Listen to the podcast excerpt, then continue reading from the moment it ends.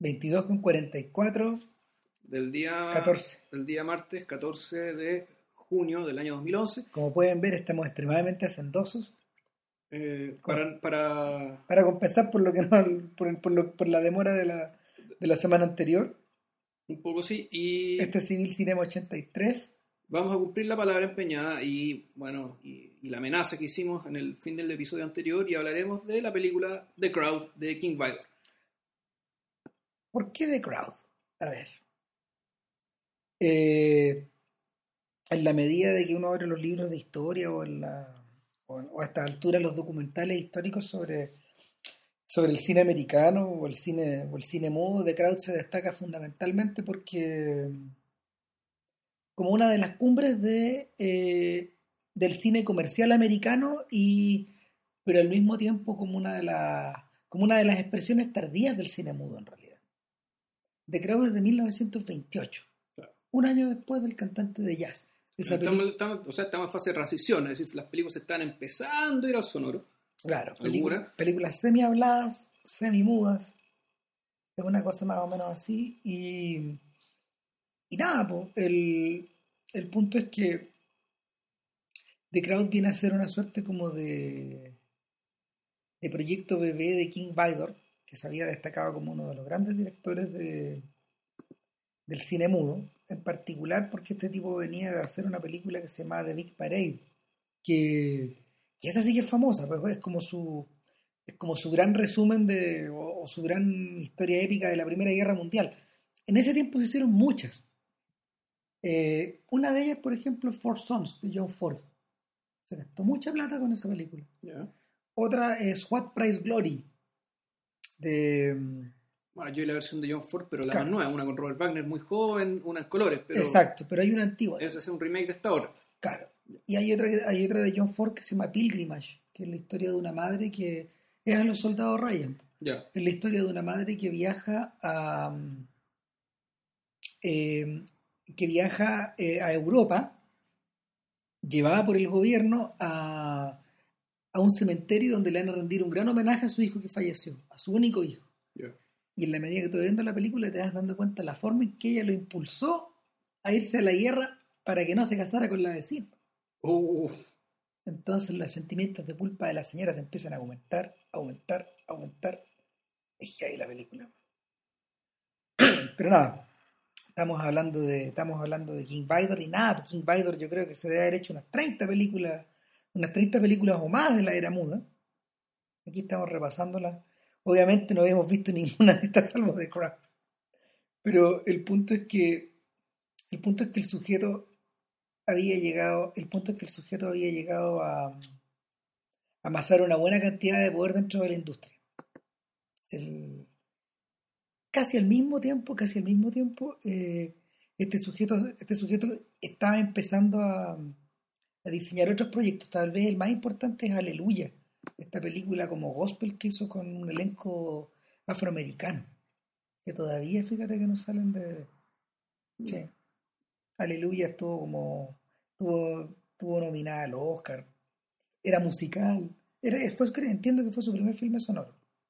Pero nada, volvemos a The Crowd Eh, The Crowd esencialmente es la historia de es la historia de Johnny Sims un sujeto como cualquier otro solo que al nacer O sea, de partida ya es indicativo que el, el- su fecha de nacimiento claro, lo hacen nacer el, el año justo el año 1900, el, el 4 de 4 de julio. julio 4 de julio del año 1900, es decir, este niño tiene que ser especial o sea, tiene que ser especial y, y en realidad tiene que ser especial en la medida que él es parte de un país especial. Y, o sea, el tema de que él, que él haya nacido en el inicio del siglo, justo el día de la independencia, eso quiere decir de que, bueno, hay una esperanza tremenda, digamos, de la potencialidad del país. No, sé, no, en, mil no, no en 1900, sino en 1928 cuando se hizo esta película. Sí. Eh, o mejor dicho, había una conciencia de esa esperanza y había cierta ironía al respecto, de, de la cual vamos a hablar, digamos, que en buena parte del tema de The Crowd. Entonces, Johnny Sims nace en 1900, el 4 de julio, eh, y efectivamente, supuestamente está destinado a la grandeza porque su padre lo dice. El- esta película, esta película, fíjate que ha sido comparada, a ver, por un lado hay gente que la ha comparado con Avaricia.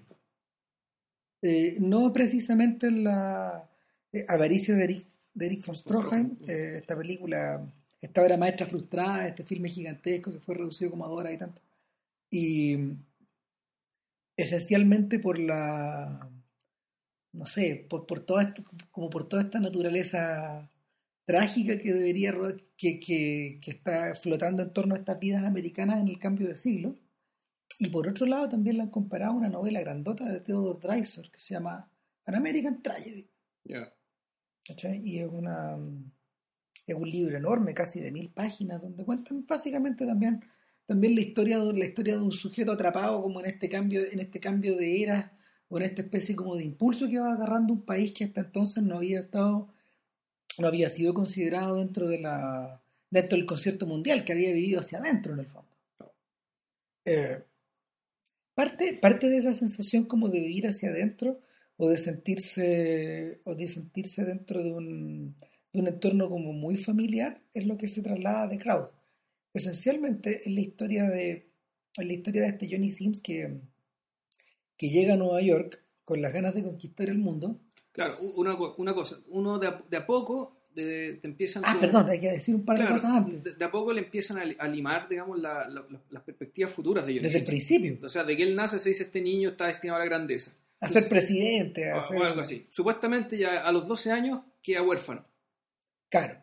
Huérfano de madre. Huérfano, exactamente, huérfano de madre y después huérfano de padre también. Exacto. Entonces el sujeto llega a Nueva York básicamente con una mano por delante y una mano por detrás a probar suerte. Con un montón de esperanza, pero los, los tipos le advierten desde el comienzo.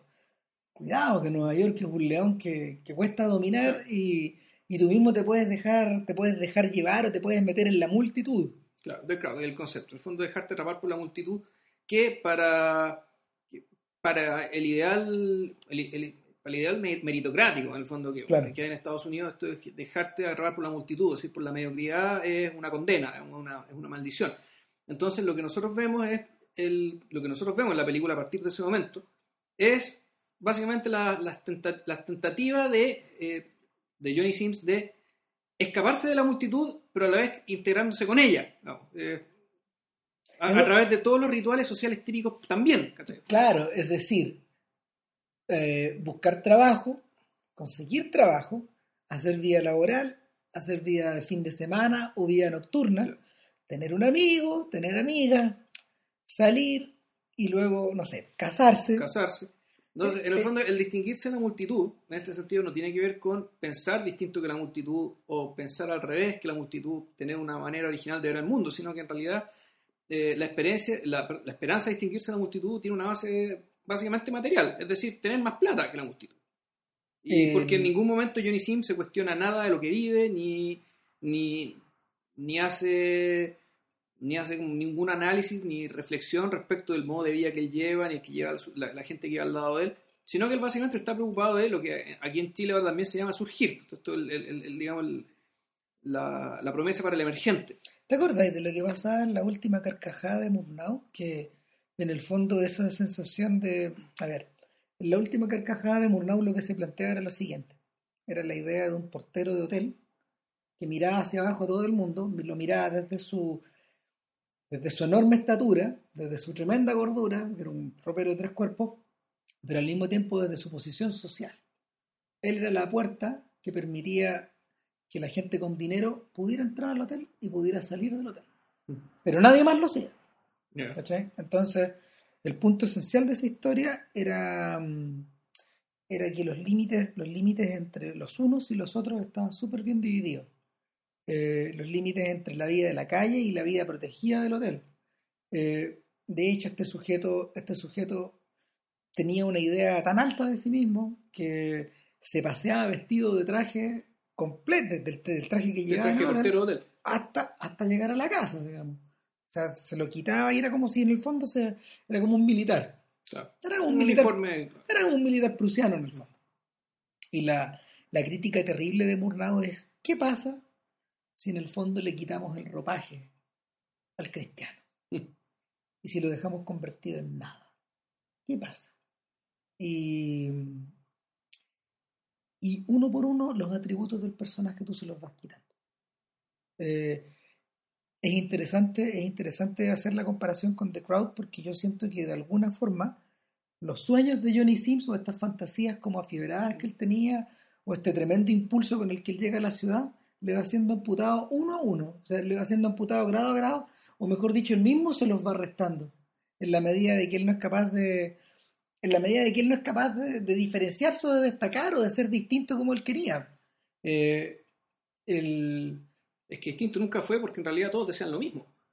Claro, ¿sabes qué? Yo, yo creo que lo que pasa, lo que le pasa a Johnny Sims es como, es como lo que le pasa a uno cuando empieza a trabajar. Cuando, no sé, pues cuando uno empieza a trabajar a mediados de los 20 o, o hay gente que empieza a trabajar a principios de sus 20, ¿cachai? O tal vez antes, pero en el mundo, en, cualquier caso el proceso es el mismo. Eh, en la medida de que tú empiezas a trabajar y te empiezas a mover en el mundo, te das cuenta de varias cosas. Primero que nada, que no eres tan choro como tú pensabas que eras, ¿cachai? Mm. Que no eres tan buen compañero, que no eres tan pillo, que no eres tan inteligente. Eh, y el, el sentido, eh, ese sentido como de la del no ser, finalmente eh, produce, te iguala al resto un poco, y por otro lado te, ayuda como a tener, te, ayuda a tener como perspectivas más, más moderadas de ti mismo. Pero es precisamente ese último detalle el que le falla una y otra vez así. De hecho, él siempre anda diciendo por ahí que algún día me voy a destacar, voy a destacar de la multitud, no voy a ser como estos sujetos, no voy a ser como estos hombres sándwich, estos payasos que andan por la calle disfrazados. Y que seguro que el papá alguna vez quiso que él fuera presidente. Claro, lo dice, lo dice de hecho a su novia. Se dice la novia cuando se le estaba cortejando, digamos, ya. Claro, mira este pobre idiota. El, toda la escena de transición que lleva hacia allá es magistral. Y yo creo que, no sé, pues de algún modo resume resume a la americana un poco las inquietudes como, como maquinistas del expresionismo alemán. Esta idea de que el hombre es un pequeño, es un pequeño retazo dentro de una cosa más grande. ¿Recordáis que Sí, no, bueno, la secuencia del tipo del escritorio es, un Metrópoli. Claro, es Metrópoli y hacia el futuro es piso de soltero. Sí, pero también, y también es, tiempo, moderno. Claro. Y por otro lado, el mismo frenesí que se vive en la calle eh, que es un Nueva York que está fotografiado en la época, ese es un lujo tremendo para esta película. En esa época las películas se hacían todas en Los Ángeles. O sea, no, tenías que tener, tenías que tener o mucho dinero o estar radicado de otra forma o tener un, modelo de negocio distinto para poder filmar allá. Porque no, no había estudios ahí. No. Entonces, buena parte de la pega del equipo de Vidor se fue en, se fue a buscar unos exteriores a todo chancho. O sea, obviamente ellos recrean Coney Island, que es el lugar hacia donde, hacia donde los oficinistas con sus respectivas conquistas de fin de semana van. Claro. Pero iban todos apretados como en tren primero y después en micro, y, después se devuelven en el tranvía. Es como una aventura la cosa. Un poco menos, pero, bueno, no sé, yo supongo que es como la supongo que es como la aventura de sentirse libre de las ataduras del trabajo por un lado y de sentirse de sentirse no sé, pues dispuesto a la pasión. O sea, al fondo que te sangoloteen, digamos, Y, que te, y meterte en una cuestión donde de repente se va a poner todo oscuro. Y a eso iba la gente, en el fondo. Que la cunita es trabajar a, a, los oscurito. A los oscurito. Claro, y el punto es que Jenny, Johnny Sims se la compra toda. Y a la vuelta del viaje se quiere casar. Eso, o eso es lo que nos parece. En cambio, su amigo no, pues su amigo va con la conquista, medio dormido, medio borracho, medio ahí, medio allá. Está preocupado por otras cosas el amigo y bueno, Elipse, Johnny Sims se casa. y el amigo le dice, les doy dos meses, les doy ¿cuánto? Claro, claro, una cifra ridícula. Claro, no se lo dejó él, se lo dejó otro. Claro, no, como, es, como esa escena de Jerry Maguire, donde Jerry Maguire se va a casar y un tipo, los tipos en el video le están diciendo, sí, no, pero es que Jerry es un idiota, Jerry, no puede mantener compromiso. es como un poco lo mismo. Y y acto seguido, acto seguido, viene, yo creo que. Viene yo creo que la secuencia más bonita en la vida de Johnny Sims. En el fondo, esta idea de meterse en otra aventura, en una segunda aventura, ya no, ya no es la de, ya no es la de conquistar la ciudad, sino que en el fondo es la de conquistar para sí a su mujer. Que, O sea, levantar, levantar su propio reino. Claro. Y ese reino, bueno, primero consiste en, en un matrimonio que, bueno, ya volvemos, la, ya la secuencia, por ejemplo, del tren de la noche de boda, ya también una secuencia donde también te empiezan a mostrar que Johnny Simpson es un tipo que, aún más, digamos, que realmente no tiene conciencia de sí mismo, que es objeto de burla de otro. Claro. que... De otra gente más experimentada. Exactamente. O de gente más, cínica, ducha, digamos, o más claro. cínico, más descreída, claro. Son estos sujetos que se ríen porque en el fondo el jovencito se acicala demasiado en el baño del tren antes de meterse ahí en esa covacha, po, Claro, en el, en el coche, en el coche dormitorio. el coche dormitorio que son puras cortinas nomás y, Claro. y- Y todos hacen ruido. Obviamente que intimidad ahí no hay, po, pero, No. pero, pero su noche de bodas la pasan ahí. claro. En realidad la verdadera noche, la, la verdadera luna de miel comienza, la verdadera, la verdadera luna de miel y el verdadero arranque de pasión comienza después, cuando llegan a, a Niagara Falls. Claro, los cataratas del Niágara. Y, y ahí, ahí eh, Baidor yo creo que apela a lo mejor de, de su idea expresionista, porque en el fondo es, cuando llega la, la imagen de la cascada, tú decís, ok, esta es la escena de sexo de Sí, la claro. película. ¿cachai? O sea, es la escena donde la pasión se revuelve, donde estos sujetos como que escalan hacia una ladera y se quedan ahí, y la toma es muy bonita porque en el fondo ellos Además, están... tan bonita que es, que es casi real, es como si estuviera, la imagen de la catarata estuviera montada. Claro, pero es real. Pero es real, está ahí. Es real, o sea, es un paso adelante de, es un paso adelante de amanecer esto. Ya. Es como, es como recrear esta idea de, es recrear justamente la idea de Murnau del, del paraíso en la tierra, eh, pero, pero apelando, apelando a recursos, apelando a recursos de los que tú podías echar mano. Y la intensidad que se genera ahí, la intensidad física es grande. Es grande y de hecho no vuelve a ser sobrepasada por ninguna cosa de la película. Eh, no, no, No, me refiero- Ah, bueno, volvemos, volvemos a la, volvemos a, o sea, ninguna cosa salvo la escena crucial del film, que ya nos vamos a referir. A ver, no, no sé. Lo que pasa es que bueno que mencionaste la palabra intensidad, porque el... esta es una película que, como pocas películas mudas, eh, pareciera hablar. ¿no? Ah, sí. Pareciera que uno se le olvida que la película es muda y se le olvida que, eh, que, que- que lo que estamos viendo es gente haciendo mímica, porque hay, bueno, hay maestría en el montaje por una parte, también hay maestría en la actuación, pero sobre todo hay maestría en la construcción de la situación. Y aquí me, me- me remito a una escena que viene poco después, que es la primera Navidad que pasan juntos y lo llegan a ver la familia política de Johnny Sims, es Claro. decir, los dos hermanos y la madre de, de, Ma- de Ma- Mary, que se llama la esposa.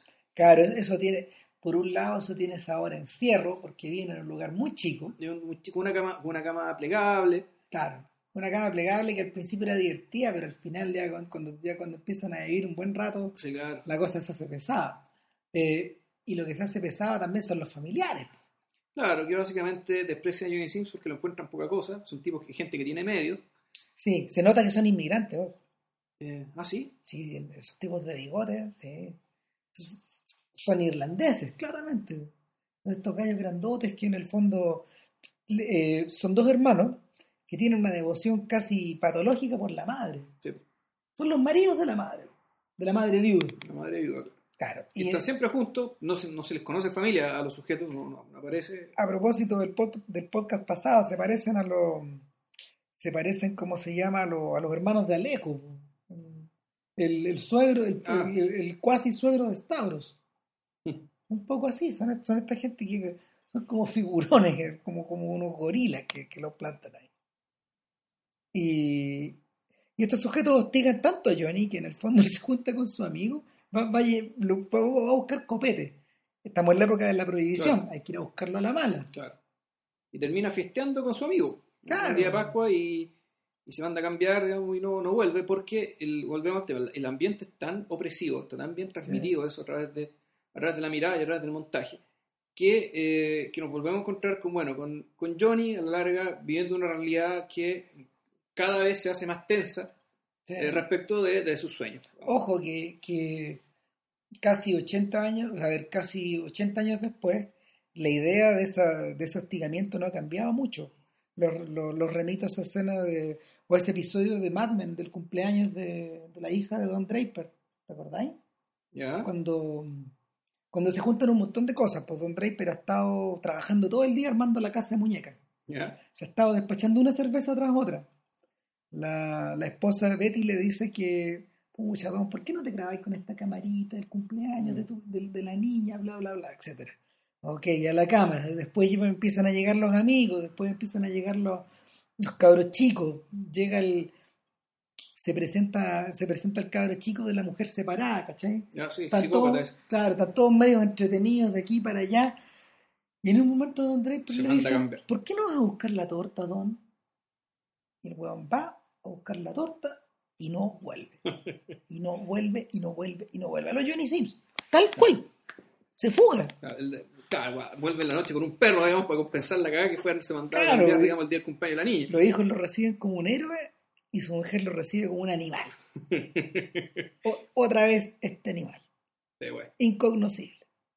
Eh, es un poco esa sensación la que, la que me... la que- a- a- es como la misma sensación que, que ocurre con Sims. Llega un momento en que, en que hasta el, que hasta el cuello está. Y... Y ojo, tío, y ojo que la...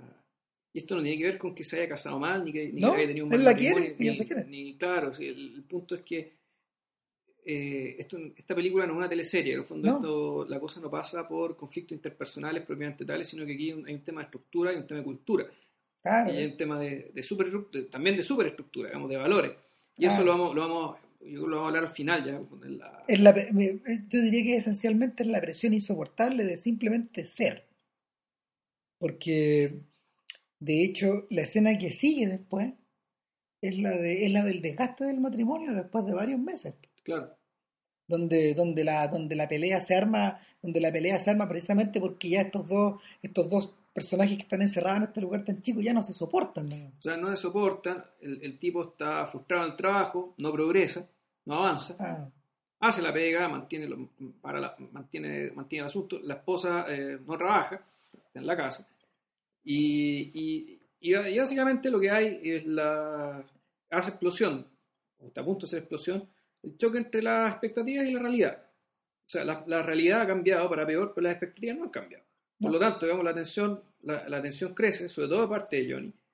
Y, en parte, y, y también un poco de parte de ella, aunque ella lo sugiere sutilmente, digamos, y no, y no por un tema de ambición ni de, ni de banalidad, sino que en realidad pensando digamos, en el bienestar de, de- de- del matrimonio y lo que es hacer la familia. ¿Por qué? Porque en el fondo ella está embarazada y que se lo confiesa al final de la escena. Claro. Y, y lo que viene rápidamente es como una suerte de composición de emociones, donde una componenda de emociones, donde, donde en el fondo la alegría, esta, esta alegría de algún modo ayuda a, a- a sobrellevar el otro problema. A ver, claro, lo, lo que pasa es que el, el- volve- volvemos al punto digamos, del optimismo y la importancia de las expectativas. Básicamente, mientras ellos estaban y estaba todo estancado en términos económicos y, y profesionales para él, y no tenían un hijo, aparentemente no tenían, ni no tenían ninguna expectativa, nada que los empujara y seguir hacia adelante. digamos. Cuando Claro. nace el niño, cuando el niño, digamos, eh, ella queda embarazada y el niño nace, Johnny Sims se hace de nuevo la promesa de voy a ser alguien, voy a ser, voy a ser alguien de que mi hijo esté orgulloso, me voy a destacar respecto a una multitud, bla, bla, bla, bla, bla. En el fondo, el- lo que termina ocurriendo digamos, con el nacimiento del hijo es otro, otro motor que alimenta digamos, el- la, el- la máquina de expectativas que era Johnny después de un periodo, largo periodo de frustración. Claro, su idea de tener éxito eh, siempre es la misma. Eh, curioso que, lo, que Baidor y su equipo lo planteen así, porque es como la idea de crear un jingle, por ejemplo, o de... O de, De crear un jingle, o- un eslogan una- para la publicidad. Un eslogan, una frase publicitaria, algo que en el fondo eh, le nazca a él desde su propia iniciativa, pero algo que la gente pueda ver de inmediato. Pero que al mismo tiempo sea algo medio fortuito, casi como, como ganarse la polla gol. Es Claro, decir, no como es, una inspiración que viene una de arriba. inspiración que viene, que viene de súbito, digamos, que te permite dar un tremendo salto y pegarle al palo al gato. Esto es, Claro. esto otro es. Claro. No, no estamos hablando digamos, de, de, de destacarse pintando, cantando o en algún, algún tipo de arte ascético, digamos, Claro, ni, ¿no? ni Eh, nada de eso. Eso es bien americano, porque, no sé, me recuerdo el caso, ponte tú, de, de la mamá de Michael Nesmith, el, un guitarrista de los, de los, de los Monkeys. Ella era una secretaria que inventó el liquid paper. Ah, Eh, a los Johnny Sims. ya. Millonaria. Sí, claro. una idea millonaria, patentada, etcétera. Ella ahí era poseedora de la idea y la explotó. Pero nada, pues, es una idea que sale de la nada o, de, o, de, a partir de una necesidad muy básica. Sí, bueno, no sé. yo cuando la vez que fu- fui a Estados Unidos, me acuerdo que en el avión estaba lleno de catálogos con objetos extrañísimos. Eh, que algunos de ellos eran aparentemente útiles, otros eran puras pelotudeces, pero que a larga tú decís, bueno, aquí esto te revela dos cosas. Uno, el consumismo enfermo de este país. Pero realmente si hacen catálogo de estas cosas porque hay gente dispuesta a comprarlas. No sé si aburrimiento, curiosidad o, o simplemente ingenuidad. Y también lo otro que me parecía es que, bueno, estos catálogos parecen verdaderos concursos de, de pequeños Thomas Edison en el fondo. O sea, el- Es la, es poco la, la pulsión de hacerte millonario, digamos, a través de eh, algo que, que es casi, casi, casi, volvemos, casi igual de ceroso que la polla gol, es decir, volvemos, dar el palo al gato, es el, fast track, digamos, hacia la riqueza. Bueno, hay millones de historias similares. Pues si la, la forma en que John Ford llegó a hacer películas fue, algo fortuito. El, el sujeto encargado de hacer, el, sujeto encargado dirigir la película ese día estaba con, con resaca, según él, y eh, tenían que conducir unos cowboys por una, por una ladera y el tipo como que man- mandar, lo, lo mandaron a mover gente po, y a dar órdenes y a gritar fuerte. No, un tipo que podía gritar fuerte en esa época podía dirigir, decía él. Contratado. Entonces, el, entonces el, es distinto, es distinto, por ejemplo, a- al camino que un Visconti o al que un Rossellini de- dentro de su mismo mundo fort- de este mismo mundo fortuito se fueron labrando desde dentro, ¿cachai? Siendo ayudantes o siendo o, o estando como un poco en los márgenes. Lo, la misma, la, la misma sensación como de inmediatez que transmite The Crowd, como que, como que está asociada un poco a los años 20 de América. Sí. Eh, y nada, llega un momento en que la película, después del anuncio del embarazo, se pega un salto y aparecen en la playa. Ya con dos niños. O sea, nació el primero. O sea, nace el primer niño. Sí. Y también ahí hay una. Hay una, ¿cómo se Hay una secuencia de hospital muy extraña. Muy extraña, acá media onírica, media, media como de, no sé si de Kubrick o muy de también Metrópolis, que O sea, Ah. estos espacios, espacios gigantescos, espacios cerrados gigantescos, Claro. en que básicamente todo son industrias. Es una industria para fabricar guaguas. Exacto, un espacio gigantesco donde las personas son medias, donde las personas son medias, son apéndices, O sea, son crowd, ¿sí? son, Son son, indistinguibles el uno del otro. son commodity. ¿no? Claro. Eh, y el, el punto es que una vez que, una vez que estamos ya en la playa y Johnny Sims, no sé, pues está encargado como de de hacer, de, de hacer del hombre de la casa, es decir, como de Hacer el fuego. hacer el fuego, hacer la, o, como, o como proveer la comida y todas esas cosas. Nada, pues aquí se cumple parte, parte de una de las teorías de Dilce acerca de ser padre y estar casado, que él dice que él dice que en el fondo, cuando uno está casado, uno hace las cosas mal. ¿Puedes explayarte? No, es que es muy simple. Porque uno cuando le- a uno le encargan cosas, cuando uno está casado, básicamente uno tiene que limitarse, uno, a no estorbar y dos, a ayudar en la medida de lo posible. Ah, Y cuando le, le piden ayuda en la medida de lo posible, no importa cómo lo haga, siempre estar mal. claro. Porque Le piden que cambie la guagua, la cambia mal. mal. Me piden colgar la ropa, la cambio, la, la, la cuelgo mal. Claro, le piden hacer parte del almuerzo, lo hace mal. Mal. Pone la mesa, mal. Mal. Básicamente eso es lo que le ocurre a Sims. Entonces la señora como que lo trata, lo trata como el tercer hijo de la familia. Oye, bueno, es un... Y es una cosa que se empieza, pero fíjate que es una cosa que se empieza como a se empieza como a sentar dentro de esta idea del matrimonio, que, que, que hay algo en Sims que no está completamente desarrollado, a ver, no necesariamente como marido, sino que no está, como que hay, como que hay algo que está permanentemente inmaduro, y la película no termina por, no termina por como por afirmar eso, sino que como que juega con esa idea un rato. Y, y, y, provoca, y provoca algunos de los momentos más irónicos y más, más cómicos y más crueles. Yo creo, en parte. Porque hasta que de verdad la tragedia se empieza a instalar en la historia de la familia, eh, este personaje, este personaje sigue payaseando un poco. O sea, sigue... Sigue con las mismas expectativas. Sí, claro, es invencible, pues, dentro de su cabeza es invencible. eh, y, y por lo mismo sigue igual de ingenuo y, y- y todo lo que le pasa, digamos, sí, por lo tanto, todo lo que le pasa, al menos hasta cierto punto, no tiene, no tiene efecto ni media en él. Claro, su mujer le dice, diablos, debiste haber sido como tu amigo, el gordito pelado. digamos, Que, que- Que él ascendió, pues, de hecho está de jefe de él. Claro, eh, en cambio Sim sigue sacando cuentas tal como tal como Jack Lemmon en, en- en The Apartment. No, lo tienen ahí. Como Llenando cuadernos con, claro, llenando cuadernos con libros, digo, perdón, con cifras. Claro, y, y, y en el fondo eh, bicicleteando, bicicleteando un, bicicleteando un hoy que, que no se convierte nunca en el mañana que él quiere. Eh, y de hecho termina por convertirse en una suerte como de mañana medio pesadillesco el día que El El día que que- efectivamente gana un concurso con un eslogan Claro. y se gana un premio, no sé, 500 dólares o algo así, no me acuerdo cuánto. Era una cantidad Era, de plata que era, era, importante. era harta plata. que era harta plata. Entonces le compra un regalo al esposo, un regalo a los cabros chicos, y al mostrarle el regalo a los cabros chicos, la, la niñita parte corriendo, pum, la atropellan. Chan. La atropellan, eh, queda moribunda, y que es una escena también, viene una escena, más que una escena, una línea bien importante de la película, que cuando ella está agonizando, ya muriendo la niña, Claro. y, hay, y, y necesita tranquilidad, calma, y afuera puta, hay un incendio y está la gente metiendo bulla, una escandalera, qué sé yo, y el tipo baja. Empieza a subir la presión, la presión urbana. Es como si es como si el infierno de la calle se le metiera en el infierno privado que está viviendo y, no y- y- los, dos se, los dos se repelieran. Que bueno, también, tam- también eso es tan, tan estadounidense eh, en el sentido que, bueno, una de las, de los, uno de los sueños típicos, digamos, es vivir, tener la casa en la colina, es decir, fuera de la ciudad. Claro. Y el, el nacimiento posterior de la suburbia, de, de- de- de los suburbios, esto de, de irse a vivir fuera de la ciudad, es, también un poco responde a eso, es decir, a, a una a una visión muy negativa, digamos, del- del- de, la vida de downtown, digamos, de la vida en el centro de una ciudad, donde están los edificios, el tráfico, mucha gente.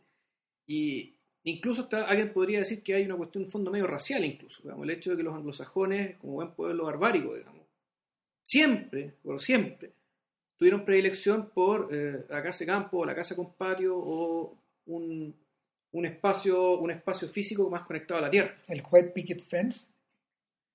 Que termina siendo la versión civilizada de eso. Claro, fíjate que la otra vez estaba viendo eh, parte del parte del documental que, que Ken Burns y su equipo hicieron de Thomas Jefferson y le dedican un buen rato a Monticello. Monticello, no el gran casino. Obviamente. Eh, Monticello, el original, era eran los terrenos que eh, Thomas Jefferson y su mejor amigo, un personaje clave en su vida, el amigo, el gran amigo de su infancia, que falleció de hecho en la adolescencia, eh, ellos iban a ser abogados juntos, y que ellos compraron o que ellos, que ellos, que, que ellos visualizaron que querían un lugar. Y en el fondo Jefferson va, lo compra y ahí empieza a edificar Monticello, su mansión en la colina en el fondo. Eh, y, y le pasan dos cosas a Jefferson. Una, que lo primero que hace es llevarse el cadáver del amigo y enterrarlo en Monticello. Ya. Y lo segundo eh, es, com- es comenzar a construir este suerte de Sanadú, pero, pero nunca terminarlo. En la medida de que se iban terminando unas partes, él, él comenzaba a construir otra o a renovar otra o a, o a- o a hacer mutar otra. De manera que esta sensación de, de manera que esta sensación como de construir el lugar soñado nunca se acabara. ¿Eh? El- y fue una constante en la vida de él. pues, Monticello nunca se acabó. Siempre estuvo ahí. Dando vueltas, dando vueltas. Bueno, de vuelta. Bueno, el tema es que eh, él le pide, baja, eh, Sims a pedirle a la gente que por favor se calle, que no meta bulla, que aunque su hija está enferma. Y de repente, eh, y, un, y Paco entre que se empieza a hacer escándalo. empieza a hacer escándalo, dentro de que ya era, hasta había una tremenda en la calle, pero hace más escándalo. Claro, Y un Paco llega, lo agarra y lo lleva a la casa y le dice, oiga, no porque su hija está enferma, el mundo se va a detener. exacto. El mundo no se detiene. De hecho, Y- el nombre español de la película es ese, Sí, pues, el mundo marcha. El mundo marcha. O el mundo sigue su marcha, Claro. así. No, eso, eso es clave. Ese es como. Ese es el momento definitorio de la película. Y, y ahí te das cuenta de que eh, a la larga los sueños, los sueños de Johnny Sims y los sueños del resto de la multitud siempre terminan un poco hipotecados a esta, o, o siempre se miden en relación a la forma en que el mundo marcha, o la forma en que el mundo se mueve. Claro, o, o dicho de otra manera, el, el mundo no debe esperar. ¿no? Entonces, bueno, y, y ahí me acordé, bueno, la famosa frase de, de Mafalda, que viene de acá. O sea, paren, paren, paren, pa- que paren el mundo porque me quiero bajar, digamos, es- es- esa es la tragedia, digamos, no te podéis bajar. No. ¿Cachai? Y si te bajáis, te atropellan. Claro, Eh, es eh, parecida, así. es parecida esa sensación que te transmite la, la descripción de San Petersburgo, ponte tú, o del París o, de, o, del, o del Nueva York de Marshall Berman. Marshall Berman, sí. Claro que es una sensación de que el presente, el presente es algo, el presente es algo que se mueve con tal velocidad que prácticamente se liquidifica en tus manos. No lo puedes atrapar. Y, y la única forma de. La única forma como de, de atraparlo es, es zambulléndote en él. De hecho, ¿sabéis que me acabo de acordar que a propósito de eso, al final de las memorias de Jean Renoir, al final de las memorias de Jean Renoir, Jean Renoir intercala una suerte como de pensamiento a propósito de eso, una suerte de reflexión corta, eh, donde, donde él dice que en el fondo lo que, lo, que uno lo que uno empieza a echar de menos, por lo menos en la gente de su generación, era la idea de nación. Él decía, bueno, la nación, la nación que nosotros creamos, o la nación, perdón, la nación en la que nosotros vivimos fue un invento de la Revolución Francesa. Eh, mis experiencias de vida han dado, han dado cuenta de que, me han hecho darme cuenta de que en el fondo eh, esta, idea de nación ya no es muy aplicable, porque por ejemplo, si yo, si yo siento en la misma mesa a un banquero de esta nación y a un, y a un campesino, tal vez no tengan nada de qué hablarse. Pero ¿qué pasa, por ejemplo, si yo junto un campesino italiano con, con uno francés? Sí tendrían muchas cosas de qué conversar. El, ¿Acaso es, esa, es otra suerte de nación, dice él? Y el, el tipo después dice, era muy agradable la nación. Las fronteras permitían conservar las costumbres, las lenguas distintas. El mundo no presentaba esa fastidiosa unidad a la que avanzamos a grandes pasos. Pronto daremos la vuelta al mundo sin siquiera darnos cuenta. El avión nos dejará en un aeropuerto idéntico al que hemos abandonado. La habitación del hotel será la misma. El menú del restaurante será parecido a todos los menús de todos los restaurantes del mundo. Era muy agradable la nación. La nación era el escaparate del tendero de la esquina, era el acento bernés del carbonero, era el olor a fritura que subía de la casa del portero, era el canto del pintor de brocha gorda que nos llegaba a los oídos a través del follaje de los castaños. Es el cabello de la mujer amada, la caricia de un animal hogareño. Era muy agradable la nación, y desgraciadamente se está muriendo, y los muertos no resucitan. Mm. Olvidamos sobre todo que mientras intentamos revivir en el extranjero el mundo de nuestra infancia, el marco de ese mundo se modifica constantemente y con el marco se modifica el espíritu. Al cabo de algunos años volvemos a los lugares de nuestra juventud y no los reconocemos. Por eso, para nuestra paz espiritual, debemos intentar escapar de la magia de los recuerdos. Nuestra salvación está hundirnos resueltamente en el infierno del mundo nuevo, del mundo dividido horizontalmente, del mundo útil, del mundo sin pasión, del mundo sin nostalgia. Tenemos que olvidarnos de la taberna de Maganos, Magañosk, Además, hay muchas posibilidades de que busquemos en vano lo haces. Ha debido desaparecer bajo montañas de cemento. Nunca hemos de separarnos de un ser querido. Después de una audiencia prolongada, es otra persona, después de una ausencia prolongada, es otra persona la que tenemos ante nosotros. Entonces, resume bastante bien esa sensación de eh, Renoir, Renoir al final de su vida, porque estas palabras las escribió en el 74, cinco años antes de morir. Eh, tenía bien incorporada esta idea de la esta idea de esta modernidad que te saca esta idea de, esta, de esta modernidad que, se, que, te, que te extrae eh, las cosas de las que te compusiste de las que te, o, en las que creciste te las saca a pedazos. Y esa sensación es la que yo creo que, que Sim va sufriendo en esta historia. Le van sacando lo van desarticulando. Hay, cosas que lo van, hay, hay, hay momentos donde donde tú notas que el tipo está desarticulado Sí, ahora, eh, no sé, es que Sims, eh, eh, la medida de, no se sabe mucho de Sims, salvo que tenía padre. Tabula rasa. Tabula rasa. la que su identidad en ese sentido está definida por sus expectativas, por claro. Entonces, no podríamos decir, digamos, no, podríamos decir que el que él está desprendiéndose de un pasado, porque en realidad su pasado no lo conocemos. De hecho, por algo él nació, volvemos, el 4 de julio de 1900, es decir, él no tiene pasado. Eh, él, como que, él, eh, él parte de cero, de cero, en el sentido es como el, eh, el hombre salvaje, no, no algo salvaje loquiano, pero el hombre, el hombre en estado de naturaleza de, de Locke, por ejemplo, esta gente que está ahí abierta a, arrojar el mundo para, para lograr su riqueza a través del trabajo.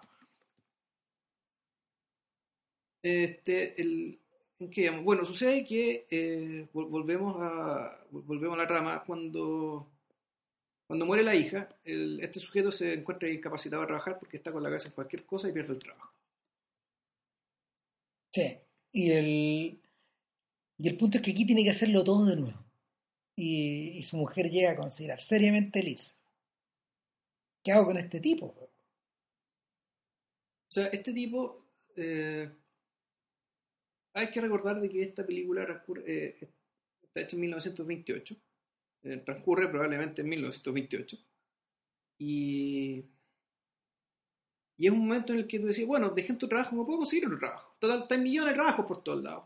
Todo el mundo tiene trabajo. Y el tema es, bueno, tener, eh, tener suerte con ese trabajo y trabajar mucho y se consigue un trabajo eh, vendiendo aspiradoras.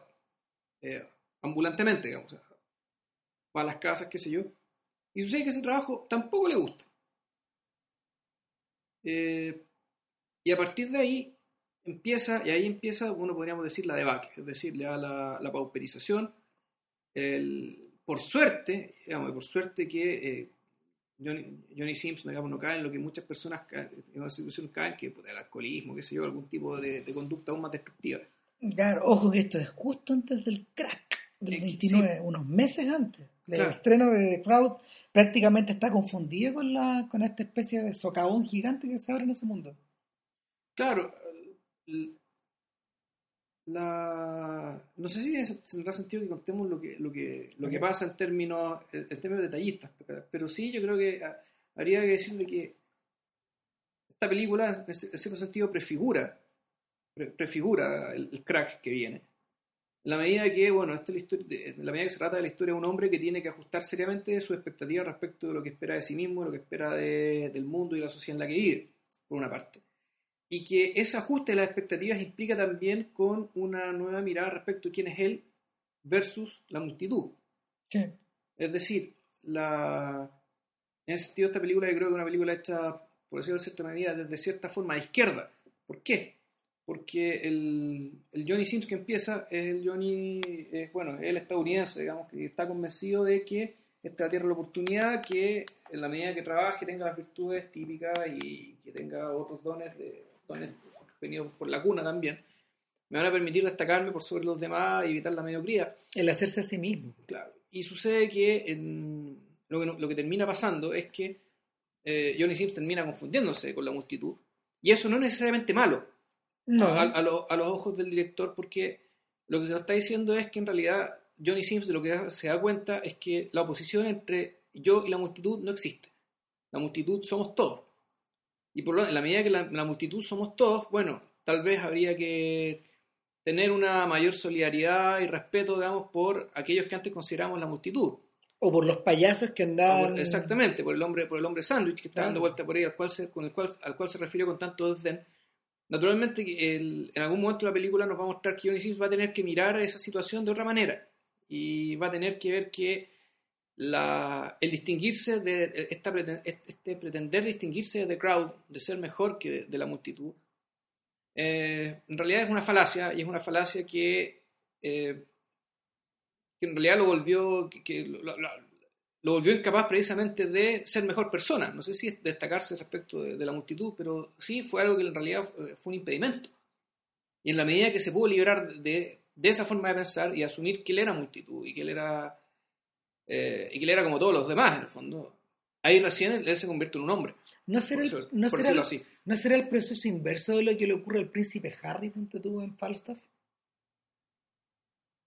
Es que, es que es distinto, porque el príncipe Harry partía en un príncipe, digamos, en un y, y, y, en un contexto medieval donde el mundo era jerárquico. Por tanto, por el hecho de él de ser un príncipe, eh, él tiene que desempeñar un rol distinto, aunque en términos de naturaleza, digamos, y Shakespeare estaba consciente de eso y eso lo pone por boca Enrique V.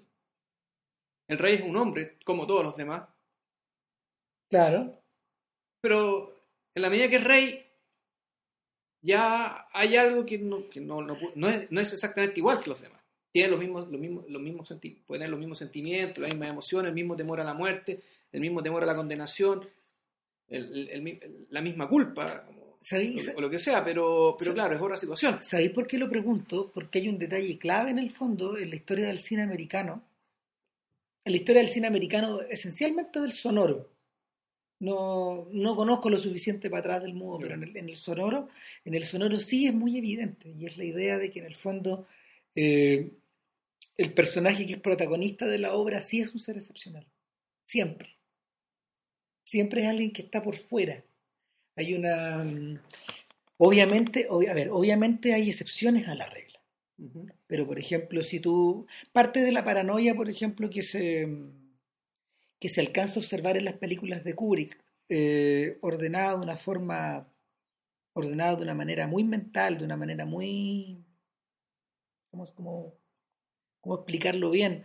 Eh, de una manera muy estructurada, parte de esa paranoia, por ejemplo, que está en Jack Torrance, eh, o en el mismo Alex, el Drug, o, o en algunos de los personajes de Nacido para Matar, por ejemplo, parte de esa paranoia proviene del hecho de sentirse distinto, de, de, de adscribirse a una... Sí, lo que pasa es que son dos cosas distintas. Una cosa es sentirte distinto, en términos de que tú eres y piensas y vives la vida y tienes valores que, eh, no vamos a decir que, que sí, que te diferencian de los valores más o menos establecidos, partiendo de la base de que tampoco todos los demás tienen sus mismos valores. Claro. O, pero otra cosa es lo que piensa Johnny Sims, que él se cree mejor. No sé si me entendí la diferencia. El, el- ah, es que a eso, a eso, a eso voy. Lo que pasa es que parte de la falacia del, parte de la falacia de cierto cine americano pasa por esta idea, po, de que el protagonista es excepcional, de que el protagonista a ojos de la audiencia es mejor que la propia audiencia. Sí, pero Jack Torrance no es así. Eh, no, lo que pasa es que lo que pasa es que el, el- la degeneración, la degeneración de este proceso eh, eh, remata en el cine de los 70. ¿cachai? Remata en el cine solipsista de los 70. La gran tragedia de todos esos personajes, de todos esos personajes que de hecho hoy día son centrales, por ejemplo, para, la, para el imaginario contemporáneo, Jake LaMotta, Travis Bickle, eh, Rupert Popkin, para, para hablar de los protagonistas de Scorsese, por ejemplo, o, o, o- o Fredo Corleone, o Sonny Corleone, o Michael, ¿cachai?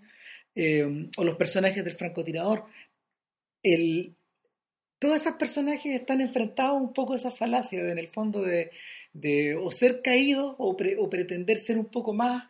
O Eh, claro, el caso de Michael en realidad es distinto, que él es, él es excepcional, pero por su por el lugar en el que le tocó nacer, por un, por una circunstancia, digamos que más bien ajena, Claro, de la cual él tiene que hacerse cargo. ahora, todos estos personajes son ex post. O sea, provienen de esa caída. Claro, provienen de la relativización, digamos, de este estereotipo. Claro, claro. ¿Dónde está el estereotipo? El estereotipo, el estereotipo es Jerry Lewis, el estereotipo es Dean Martin, el estereotipo es el estereotipo, obviamente es John Wayne, ¿cachai?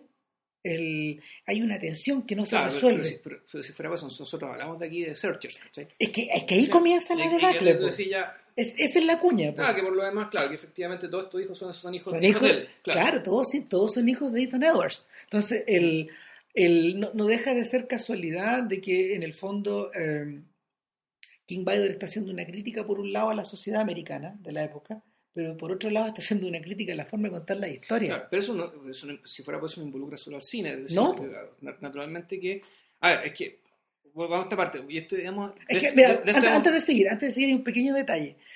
The Crowd no tiene estrellas, No. está protagonizado por estrellas. Bueno, no, no lo sabemos porque en realidad el, el actor eh, murió muy joven.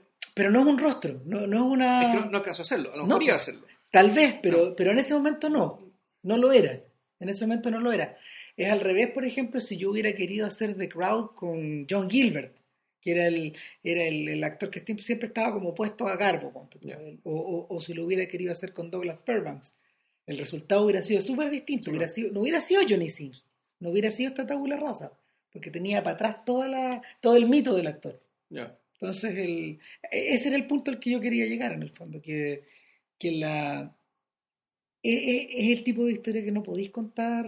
Que lo que pasa es que, bueno, además, ojo, que hay un, hay un tema, hay, hay un problema con, y esto, insisto, lo, hablamos, lo vimos en otro podcast, que es, eh, que consiste en que la medida que un artista decide contar la historia de alguien, ese alguien no necesariamente tiene que ser eh, mejor que los demás en términos heroicos, pero sí, para que la mirada de este alguien sea interesante y sea atractiva, se espera que sea más inteligente o más sensible que el promedio y, so- y sobre, y sobre todo cuando además estas historias de artistas tienen cierto tinte autobiográfico o, Bueno, piensan en Julián Sorel. o sea, o en, o en cualquier personaje, en general, cualquier personaje que el Hol- el Holden Caulfield, ¿cachai? Donde, Claro. no donde, claro, el, el- naturalmente que un tipo, un artista sensible, en lo más obvio es que pretenda que los ojos, eh, los ojos de sus historias sean también de gente igual de sensible para que la historia sensible, compleja, ojalá con harto vocabulario, con hartas ideas, de modo que se articula algo interesante, por eso es que es tan, tan rupturista, por ejemplo, el comienzo del sonido de la furia, de, de digamos, que empieza contando la historia de la perspectiva de, un, de, una persona con retardo. Eh, y eso, claro, es el antónimo de lo que estamos hablando, en términos de, claro, de, las, potenciales, de, de, lo conveniente que es que el protagonista o incluso el narrador de, una historia sea una persona de un intelecto superior. Claro, es el otro extremo, o sea, piensen que en Faulkner eh, la sensación que se produce al leerlo es que el tiempo no transcurre, que, que el tiempo se detuvo. El, el, reloj no se mueve. O sea, más, es que, claro, que ni siquiera, ni siquiera hay noción de tiempo. No, es una cuestión que se repite, que se repite, que se repite, es como, en el fondo, claro, es la vida sin tiempo que viven los animales. Claro. Eh, el García Márquez dio vuelta, García Márquez eh, en sus historias de Macondo lo dio vuelta de una forma brillante, porque en el fondo él, él, él comprimió el tiempo. Le dio, le dio una suerte como de uso a eso comprimir el tiempo y hace que en el fondo todas las realidades coexistan al mismo tiempo. Y es que lo que ocurre al final del, de 100 años de soledad, ponte tú, donde, donde, donde ya no es, donde la realidad que él retrata ya no es cinemática, sino que es como recursiva, es una especie como de remolino, donde, la, donde las épocas empiezan a, coexistir. Eh, no, pues en, este, en, este, en ese otro caso es distinto. Y nada, a mí me llama, me llama la atención que me llama la atención la valentía, para volver un poco de Crowd, que nos alejamos un poco, la valentía de Baidor de, de querer alejarse de esa sensación de excepcionalidad. Porque, por ejemplo, compáralo con Avaricia, que es como del, mismo año, entiendo yo. Ya. Avaricia, Avaricia parte de la base de otros presupuestos en el fondo. El, el libro este, el libro en el que está basado MacTig es una ¿cómo se llama? Es una historia, es una historia también como de, denuncia social, ponte tú, pero, pero lo que lo que está, lo que está, lo que está, lo que se juega de fondo ahí eh, es la revolución de las emociones humanas. No sé, el, el, explotar hasta el paroxismo la, la sensación de que lo que tú estás viendo es es, tremendo, es excepcional, es algo que, que, arrasa con todo, que se lleva todo. Yo creo que, yo creo que en The Crowd la, lo que más le llama la atención al público es esa sensación de que lo cotidiano lo invade todo, de que finalmente las pequeñas cosas que rodean a Sims, que de hecho son su cama plegable, ¿cachai? La, el, estante que no cierra, eh, la llave que gotea, son cosas que uno termina recordando de la historia. Bueno, tres años después de The Crowd se escribió La rebelión de las masas, donde, donde podemos, uno podría ver acá como una especie de último extractor aristocratizante, digamos, eh, uno de los más potentes, digamos, respecto de la como queja respecto de, bueno, de la formación del, nuevo hombre formado a partir de la vida en multitud, la, vida en, en contextos multitudinarios y como tal disciplinados por por rutinas, por instituciones, por medios, por medios masivos, y, y gente que Gasset, eh, Ortega Gasset llamaba también una especie de nuevos bárbaros, digamos, gente que... Eh, torrente. gente, ¿Qué es torrente? Claro, eh, gente que no... que gozaba de todos los beneficios de la modernidad, pero el, no, la sociedad era incapaz de educar a todas estas cantidades de gente para explicarle cómo era posible la vida que llevaban, cómo era posible eh, todos los milagros, más que milagros, todos los logros tecnológicos, intelectuales, digamos, que le aseguraban a, estos, a, estos, individuos. Eh, el gorila que opera un BlackBerry, claro, claro, que opera el BlackBerry, lo sabe manejar el BlackBerry, pero no tiene idea, digamos, por qué funciona el BlackBerry. ¿Qué, es lo, qué es lo que lo hace posible? Bueno, de hecho yo no tengo idea. Bueno, ahora no hay excusa. Hubo momentos en que no hay excusa, ahora, ahora no hay excusa. todo, eso, lo puedes buscar en Wikipedia, digamos, está. No hacer exactamente el procedimiento, pero te dar una idea aproximada. Eh, ¿Por qué me acordé de esto? Básicamente me acordé porque, eh, porque sí, eh, Johnny Sims en ese sentido es un hombre masa y, y, me gusta mucho que esta película digamos, haya aparecido tres años antes de esto y haya también prefigurado digamos, esta, desde otra perspectiva, eso sí, en la la queja medio aristocratizante, digamos, que tiene Ortega Gasset, porque alargue la contación de que en realidad eh, vivimos en un mundo donde realmente eh, hay, hay gente por todos lados, digamos, y lo constata como una, con harto escándalo, que, que uno para donde va hay gente. Pa- Por todos lados hay gente. Gente por todas partes y la gente está arriba del metro y está arriba en las calles con los autos todos atiborrados. Ría digamos, una, de, te ría una de otra, como ocurre de hecho en, en, en esa película. Y sabéis que cuando yo veía las imágenes nocturnas de los, de los personajes volviendo de Coney Island, me acordaba de ese corto de Chaplin, 1AM, Ya. donde Chaplin como que trabaja, o, o era Payday. Chaplin trabaja en la mañana, saca la cresta. Eh, le pagan, Chaplin Charlotte. claro, le pagan, eh, se va con los amigos y pierde el último tranvía, porque va, va lleno, va, va- Ya, va- con gente en las ruedas. Claro. En el techo, con el tren de la India. Sube, y, y va, va- sube, y lo, lo empujan de- lo empujan detrás, Ya. y lo empujan tanto que, que baja por, por delante. claro, esa es la sensación que se te provoca, esa es la sensación que se te provoca, y esa, esa idea como de la multitud ya está per- per- per- o sea, completamente asimilada ya como en el año 15. Claro, pero además, y, y- y en esta película también es como bien evidente que esta multitud eh, efectivamente es absolutamente inconsciente de, eh, del pasado y es incon- es inconsciente del pasado y la herencia cultural que recibe. Y volvemos al tema, ¿por qué, por qué Johnny nace el 4 de julio de, de- volvemos, de 1900? ¿Cachai? Hay como, en realidad, hay- también hay como toda una clausura respecto de todo lo que fue el mundo anteriormente, de modo que también la- las personas en ese, en ese sentido también están culturalmente desvalidas. Pareciera ser que no, no tuvieran muchas herramientas digamos, heredadas para, eh, o si las tienen, en realidad son arrasadas por, por- por- por este, por este contexto, digamos, de, de una velocidad tremenda. Entonces, efectivamente, lo, lo único que queda para no sentirte desvalido, para no estar desvalido, en cierto sentido, de unirte a la multitud, a unirte a la multitud y entender que, bueno, que tú también eres multitud Abrazar el presente. abrazar el presente y, y- y también y tener una mirada más, más amable, más acogedora, digamos, más solidaria con, eh, con tus compañeros de multitud. Eh. digamos.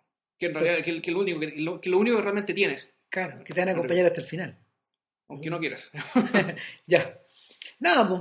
Este, a ver, eh, en principio, eh, este, el- si, si todo sale bien, la próxima semana estaríamos hablando del documental que hizo Ernest Herzog eh, en 3D sobre estas, sobre estas pinturas rupestres. ¿Cómo de, las cuevas de Chauvet.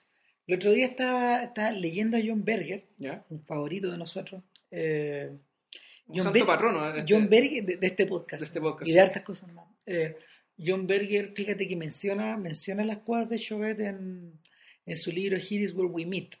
Aquí nos vemos. Y el. no sé por qué me tinca que, que por ahí le debe haber venido la idea a Herzog de una de las, una de las inspiraciones, porque, porque Berger bajó, bajó a la cueva y así como Herzog tuvo permiso para filmar, Berger tuvo permiso para dibujar. Le iluminaron las cuevas para dibujar.